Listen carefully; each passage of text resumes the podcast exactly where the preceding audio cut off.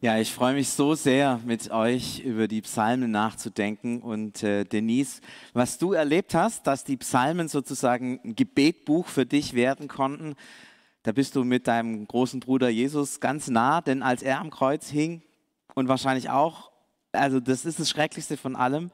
Und was hat er gemacht? Die Psalmen gebetet. Ja, wir wissen es. Er hat Psalm äh, 22, glaube ich, gebetet. Also interessant, ja? diese Psalmen sind ein, ein Gebetsbuch und öffnen nochmal was für Gott äh, in besonderen und in schweren Zeiten. Vielen Dank, dass du das äh, mit uns geteilt hast. Das Zweite, was ich an den Psalmen so spannend finde, ist, dass wir äh, die Psalmen lesen als eigentlich das Gebetbuch des Alten Testaments und wir lesen das ja vom Neuen Testament her, von Jesus her.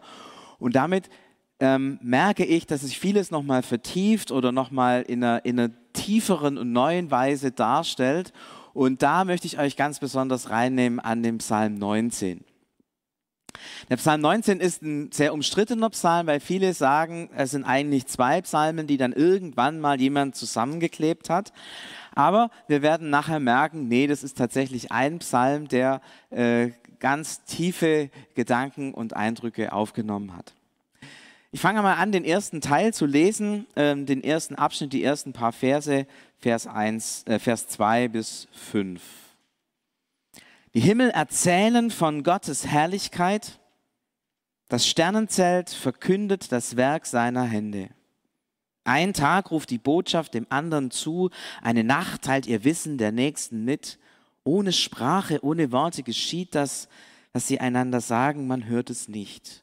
Doch ihre Botschaft geht hinaus in alle Länder, ihre Kunde dringt bis an das Ende der Welt. Ich war vor vielen Jahren in Israel und wir haben ähm, Bethlehem angeschaut und sind dann von Bethlehem hinausgefahren in die Wüste. Damals konnte man das noch, heute ist da ja überall Zaun und, und abgesperrt. Sind von Bethlehem in die Wüste hinausgefahren und dort war Sonnenuntergang die ganze Wüste war so in so einem rosa Licht getaucht. Es war absolut still. Und wir standen da, wir kamen vom Flugzeug, von Bethlehem, von, von einem vollen Tag, von, von diesen ganzen Konflikten auch. Und da standen wir in dieser Wüste und es war absolut still. Ich sehe dieses Bild noch vor mir und höre diese Stille. Und dann plötzlich kam ein ganz sanfter Wind der über diese Wüste, über die Steine hinweggefegt ist. Und dann kam mir dieser Psalm. Die Himmel erzählen von Gottes Herrlichkeit. Ein Tag ruft die Botschaft dem anderen zu. Eine Nacht teilt ihr Wissen der anderen mit. Ohne Sprache, ohne Worte geschieht das. Auf einmal war dieses Gefühl da, dass diese Schöpfung eine Botschaft hat, nämlich die Botschaft, die Herrlichkeit des Herrn. Die Herrlichkeit des Herrn weiterzugeben, die Herrlichkeit, Größe, Schönheit Gottes, die sich spiegelt in der Schöpfung. Und wahrscheinlich kennt ihr alle solche Momente, wo ihr irgendwann mal in den Bergen wart oder am Meer wart oder so und man diesen Eindruck hatte, boah, das ist jetzt einfach, das bewegt mich, was ich da sehe. Und da habt ihr etwas von dieser sanften Stimme, von diesem unhörbaren Grundklang gehört, der durch diese Schöpfung hindurch erklingt. Der Klang der Herrlichkeit Gottes. Das ist nicht immer wahrnehmbar, nicht immer hörbar. Wenn ihr durch die Königsstraße läuft, nehmt ihr nichts davon wahr. Aber manchmal, da ist es dann da.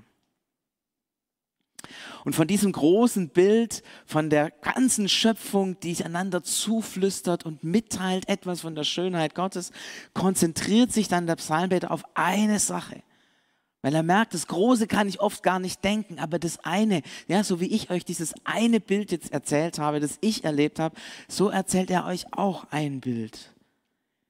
Dort, Hebräisch steht dort in ihnen, in diesen Himmeln, hat er für die Sonne ein Zelt aufgestellt. Strahlend schön tritt sie aus ihrem Zelt hervor, wie ein junger Bräutigam, wie ein Held, freut sie sich darauf, ihre Bahn über den Himmel zu ziehen. An einem Ende des Himmels geht sie auf und läuft hinüber bis an das andere. Nichts bleibt vor ihrer Glut verborgen. ja, spannendes Bild. Die Sonne ist der Bräutigam. Ganz einfacher Hintergrund, im Hebräischen ist die Sonne der Sonne, also die ist Maskulinum und dann funktioniert das ganze Bild. Äh, Im Deutschen funktioniert es nicht so ganz. Ähm, warum auch immer im Deutschen die Sonne äh, weiblich ist und der Mond männlich, keine Ahnung, äh, fragt unsere Väter. Ist halt so, muss man, glaube ich, einfach akzeptieren. Der Blick dann auf die Sonne, die ihre Bahn zieht, leuchtet, alles hell macht die damaligen Menschen immer wieder dieses Erstaunen, am Morgen geht die Sonne auf. Gott hat es so eingesetzt in seiner Weisheit. Das heißt, der erste Teil dieses Psalmes, er, er wendet sich an die Schöpfung oder sieht, hat die Schöpfung vor Augen und sieht in der Schöpfung das Wort Gottes und das Wirken Gottes.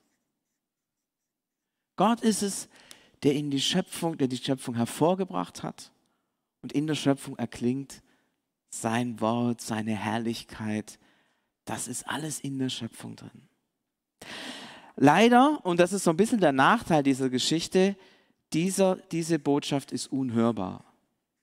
Ja, ich habe gesagt, manchmal, manchmal, manchmal leuchtet es auf, aber eigentlich ist es verborgen, man hört es nicht. Und diese Schöpfung gilt, und das ist das Große, der ganze Welt.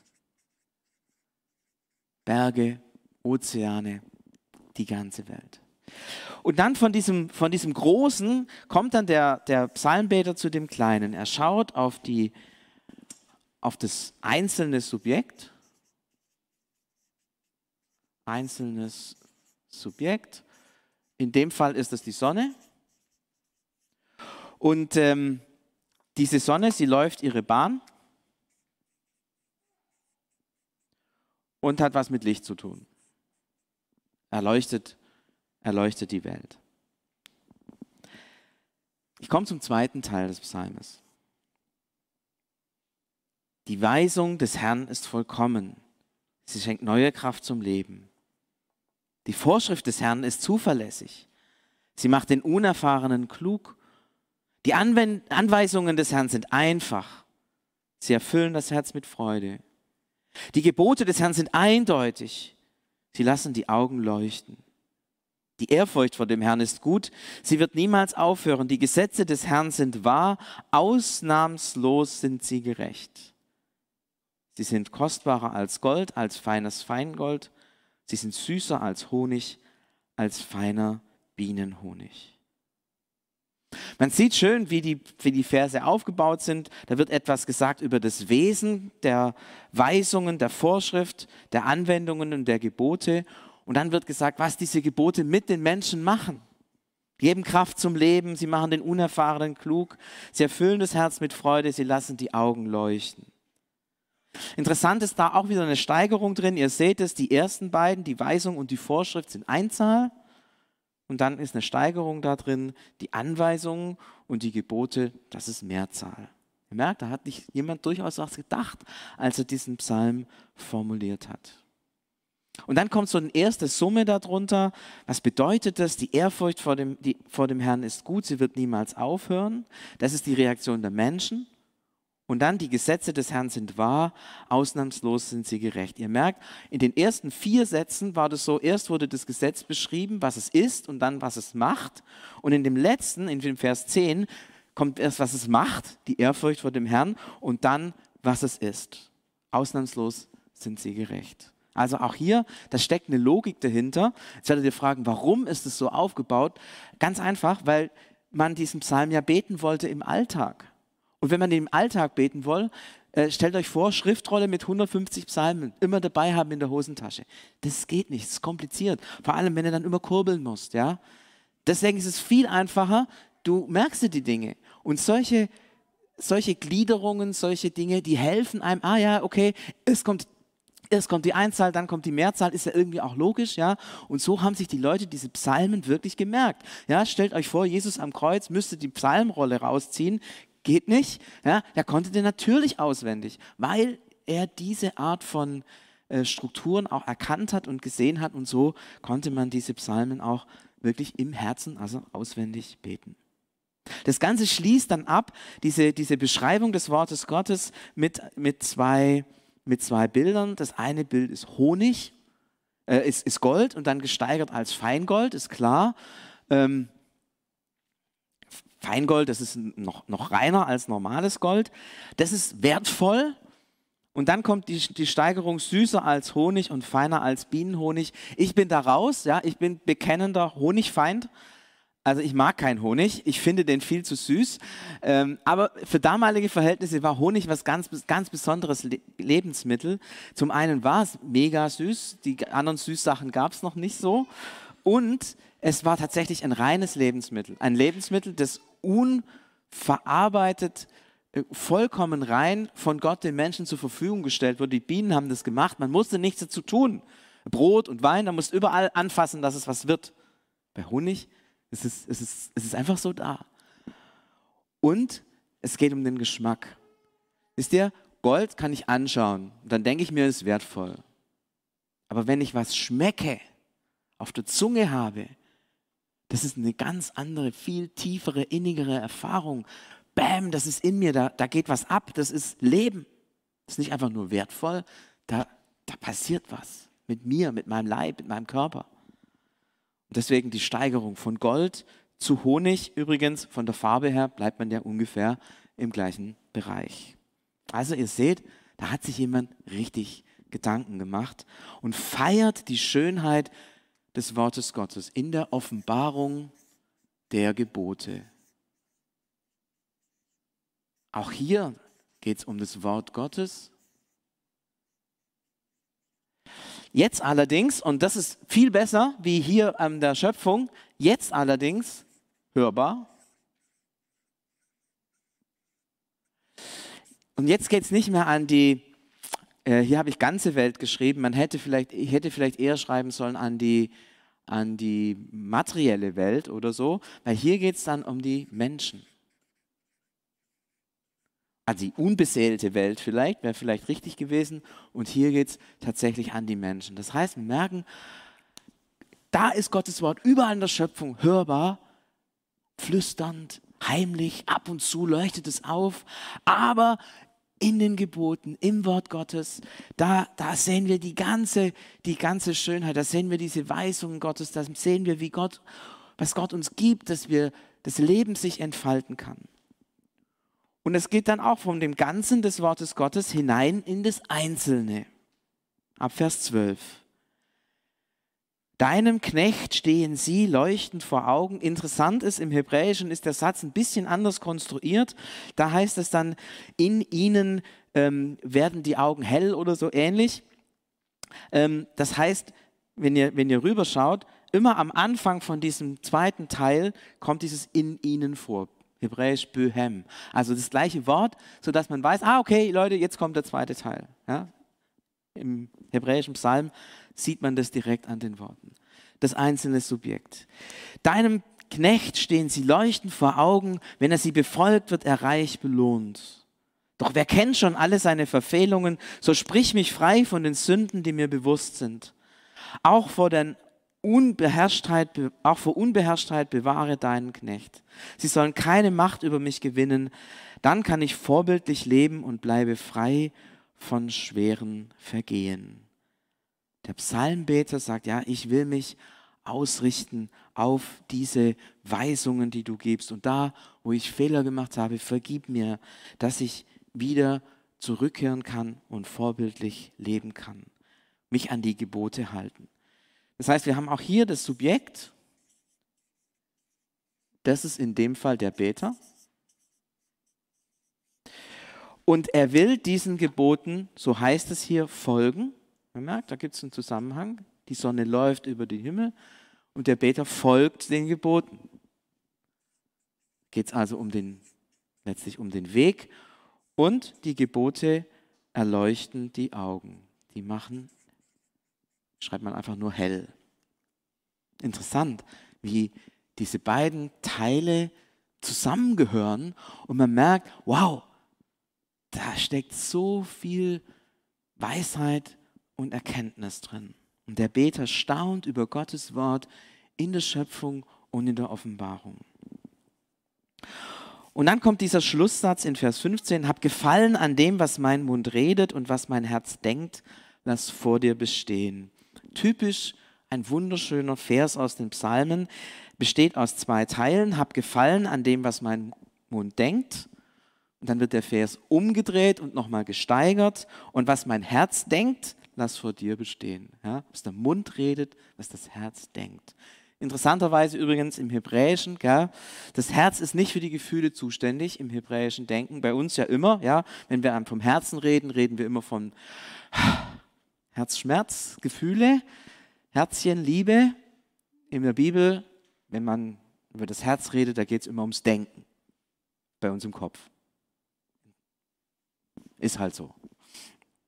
Hab Gefallen an dem, was mein Mund redet und was mein Herz denkt, lass vor dir bestehen. Du, Herr, bist mein Fels und mein Erlöser. Na, bist mein Fels, da geht es hier um die unbeseelte Schöpfung und du bist mein Erlöser, da geht es um die Offenbarung. Merkt, haha, haha, das hängt ja alles irgendwie, irgendwie zusammen. Aber wenn man diesen Vers 15 anschaut, da stellt man fest, dass da so eine gewisse Unsicherheit da ist. Der Beter ist, ist unsicher. Gott, habe ich das richtig erkannt? Habe ich diesen Zusammenhang richtig wahrgenommen? Da täusche ich mich vielleicht. Ist es gar nicht so? Und es ist auch tatsächlich so eine Frage auch drin. Denn wenn das nicht so wäre, dass es diesen Zusammenhang gibt von Schöpfungswort und Offenbarungswort, dann wäre es eigentlich komplett sinnlos, auf die Offenbarung zu hören. Weil wenn Gott sagt, so und so soll man es machen, aber das keinerlei Auswirkungen auf mein Leben hat, auf, die, auf, die, auf das reale Leben in der Welt, dann wäre es doch eigentlich sinnlos, an die Offenbarung sich zu halten. Wenn es diesen Zusammenhang nicht gäbe, dann würde es sich in Frage stellen, ob die Weisungen des Herrn überhaupt wirken, ob sie wirklich hilfreich sind ob sie wirklich Leben schaffen oder nicht. Das heißt, ihr merkt, da steckt tatsächlich auch so eine Frage drin oder so ein, so ein Zweifel oder so eine Unsicherheit. Ist es wirklich so? Und dann so eine Selbstbestätigung. Ja, Gott, es ist so. Du bist mein Fels und meine Erlösung. Ja, es ist so. Das Äußere und das Innere gehören zusammen. Ja, es ist so. Schöpfungswort und Offenbarungswort gehören zusammen. Aber es ist angedeutet, vage. Es ist eine Hoffnung. Es ist ein, ein Glaubenssatz. Ein Glaubenssatz in der Weise, dass man etwas wahrnimmt, vermutet, erhofft, glaubt, aber noch nicht richtig sieht. sind jetzt einmal so diesen Psalm durchgegangen und wir merken, da, da macht jemand sein Herz auf und entdeckt die Schönheit des Wortes Gottes an so vielen Stellen in seinem Leben. Wenn er die Augen aufmacht und wenn er die Bibel hineinschaut. Ich finde, das ist eine mega Erkenntnis. Ähm, bei uns fällt es oft auseinander. Ja? Wir schauen oft, die einen sagen, oh, ich finde die Herrlichkeit Gottes in der Schöpfung, die anderen in der Bibel. Nein, es ist die gleiche Herrlichkeit Gottes, die sich sowohl im Wort Gottes als auch ähm, in der Schöpfung widerspiegelt. Jetzt haben wir gesagt, wir wollen die Psalmen vom Neuen Testament her lesen. Was hat denn das, was ich hier jetzt hergeschrieben habe, mit dem Neuen Testament zu tun? Ich möchte euch zwei Bibelstellen vorlesen. Ganz am Anfang Johannes Evangelium. Von Anfang an gab es den, der das Wort ist. Er, das Wort, gehörte zu Gott und er, das Wort, war Gott in allem gleich. Dieses Wort gehörte am Anfang zu Gott. Durch dieses Wort wurde alles geschaffen und nichts, das geschaffen ist, ist ohne dieses Wort entstanden. Er, das Wort, war zugleich das Leben in Person. Und dieses Leben bedeutete das Licht für die Menschen. Das Licht leuchtet in der Dunkelheit und die Dunkelheit konnte es nicht überwältigen. So schreibt Johannes von Jesus. Und wir merken, wie viel da schon von diesem Psalm aufgenommen ist in diesen, in diesen wenigen Worten. Jesus ist Schöpfungswort und Offenbarung in einem. Es fällt in Jesus zusammen. Und er ist das Licht, haben wir hier gehört. Interessant.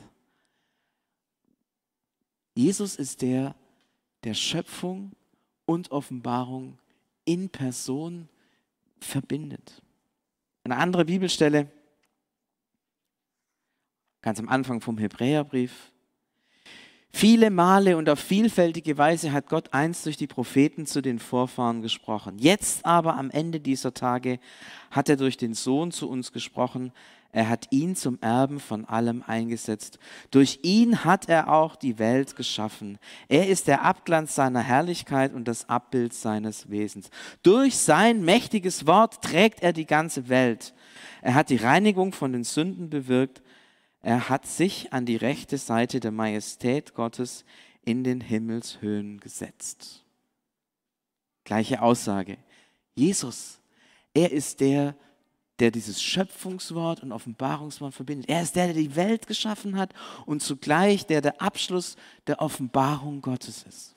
in der Bergpredigt sagt Jesus, ich aber sage euch, ich aber sage euch, aus meiner Vollmacht erkläre ich euch, wie es geht. Er ist der Abschluss der, der Offenbarung. Er ist der, der Gott wirklich widerspiegelt. Wer mich sieht, sieht den Vater, sagt Jesus mal im Johannesevangelium. Das heißt, wenn wir Jesus anschauen, da fällt in eins, was der Psalmbeter so auseinander noch wahrgenommen hat. Er hat die Welt geschaffen und er offenbart den Willen Gottes in einer Person. Und diese eine Person ist sichtbar, soll ein S sein, ist sichtbar, ist hörbar, ist erlebbar, erlebbar, keine Ahnung, so ähnlich. Es spricht. Dieser Jesus redet aktiv bis heute zu Menschen. Jetzt war ja hier die Rede von diesem einzelnen Subjekt. Hier ist von der Sonne die Rede und von dem Beter. Wer ist denn der, dem Jesus sich zeigt, dem Jesus begegnet, dem Jesus anspricht, dem Jesus nahe kommt? Wer ist das? Das bist du und es bin ich. Dieser Jesus ist mitten unter uns. Er hat die Welt geschaffen, hervorgerufen. Seine Herrlichkeit wird von Berg zu Berg, von Tal zu Tal geflüstert, von Meer zu Meer, von Ozean zu Ozean. Er ist der, der zeigt, wer der Vater ist, weil er selber Gott in Person ist. Er ist der, der die Schöpfung erneuert.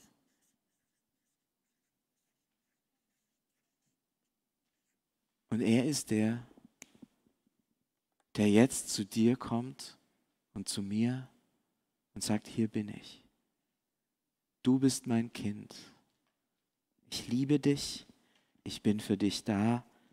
Ich sorge für dich. Und aus dem Ahnen des Psalmbeters, dem Hoffen und Bangen, dass das irgendwie zusammengehört und dem Tasten ist etwas ganz anderes. Ich bin hier. Ich bin Anfang und Ende, Alpha und Omega, Herr der Welt. Und ich sage dir, wer Gott ist. In mir siehst du dir den Vater. Und ich öffne dir den Weg zum Vater. Ich verbinde dich mit dem Vater. Ich spreche dich hinein in die neue Schöpfung. Jesus Christus mitten unter uns. Und das kann uns auffallen, wenn wir den Psalm von Jesus her lesen. Und wisst ihr was? Es ist nicht klasse, dass Jesus gesagt hat, wenn zwei oder drei in meinem Namen versammelt sind, da bin ich mitten unter ihnen. Dieser Jesus der die Welt geschaffen hat, der die neue Schöpfung hervorgebracht hat, der Gott in Person ist, alles gesagt hat, was zu sagen ist, ist jetzt hier. Er freut sich, dir zu begegnen, dir nahe zu kommen, dich anzusprechen. Und ich lade dich von ganzem Herzen ein, dein Herz für ihn zu öffnen. Jesus, du bist hier. Dieser Jesus, der so groß ist, der alles zusammengefasst hat, alle Schöpfung, alles, was vom Vater kommt, alles ist in dir sichtbar. Und du wendest dich mir und uns zu. Und wir wollen deine Gegenwart unter uns genießen und feiern und auf dich hören. Amen.